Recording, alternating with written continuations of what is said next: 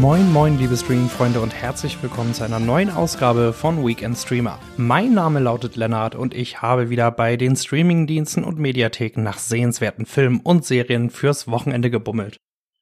Und dabei ist mir auch mein Serientipp für diese Woche mit dem Titel Shantaram auf Apple TV Plus untergekommen. Darin spielt er Sons of Anarchy Star Charlie Hunnam einen heroinsüchtigen ehemaligen Rettungssanitäter, der nach einem Raubüberfall mit Todesfolge Ende der 70er Jahre im Gefängnis landet.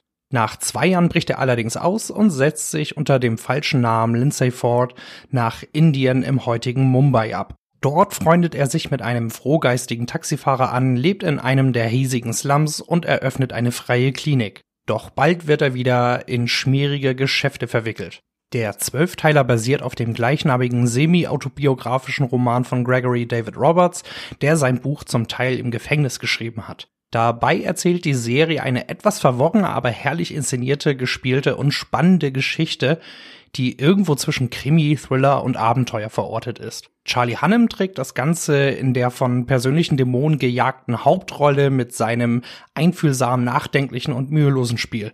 Die ersten drei Folgen von Shantaram sind seit heute bei Apple TV Plus abrufbar.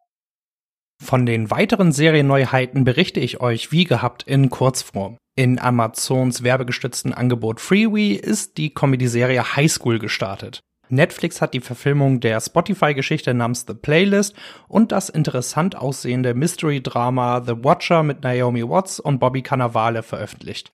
Und bei RTL Plus könnt ihr euch nun Peacemaker, das Spin-off von The Suicide Squad mit John Cena in der Hauptrolle und inszeniert von James Gunn anschauen. Ich habe bislang die ersten beiden Folgen gesehen und die waren ganz launig. Und damit gehen wir zu meinem Filmtipp der Woche. Und den möchte ich gerne an das unorthodoxe Prinzessin Diana Biopic Spencer mit Kristen Stewart als Lady Di verleihen. Der Film von Regisseur Pablo Narain nach einem Drehbuch von Stephen Knight beginnt zur Weihnachtszeit im Jahr 1991. Die Ehe von Diana und Charles wird von Gerüchten und Skandalen überschattet. Nun fühlt sich die Prinzessin auf den königlichen Landsitz Sandringham von ihrer royalen Familie unter Druck gesetzt und droht daran zugrunde zu gehen. Doch stattdessen wehrt sie sich. Anders als andere Filme über das britische Königshaus und insbesondere Lady Di fokussiert sich Spencer fast ausschließlich auf die Prinzessin und lässt die restlichen Royals ein wenig im Hintergrund verschwinden. Kristen Stewart, und das sollte man nicht vergessen, ist eine hervorragende Schauspielerin und kann ein gewöhnliches Skript bereits aufwerten.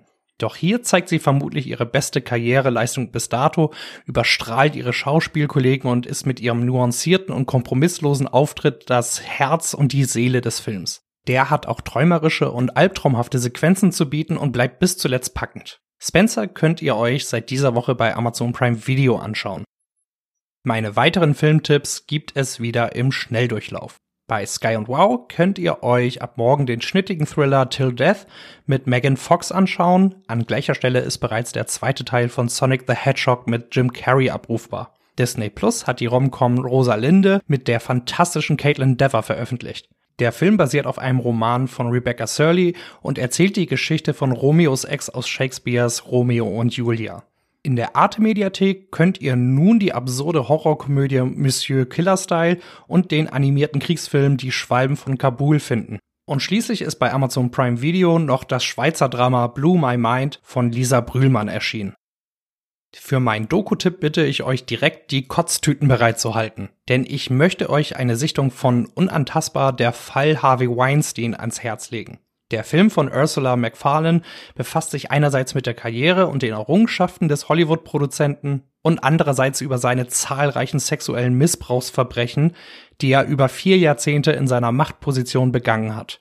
Dabei geht es aber auch um die Leute in seinem Dunstkreis, die davon wussten und dicht gehalten haben und über die Journalisten, die den Skandal aufgedeckt und damit die MeToo-Bewegung angetrieben haben. Der Film wird glücklicherweise nie hektisch oder undeutlich und seziert den Fall Harvey Weinstein mit aller gebotenen Intensität. Aber Vorsicht, das Thema geht einem schon enorm an die Nieren. Wer das vertragen kann, findet den Dokufilm in der Arte Mediathek. Und jetzt wird es aber höchste Zeit für meinen Rohrkrepierer der Woche. Der geht diesmal an die so geschimpfte Komödie How to Party with Mom von und mit Melissa McCarthy und von deren Ehemann Ben Falcone. Darin spielt McCarthy eine biedere Frau, die verlassen wird, um dann an die Uni zu gehen und dort die Sau rauszulassen.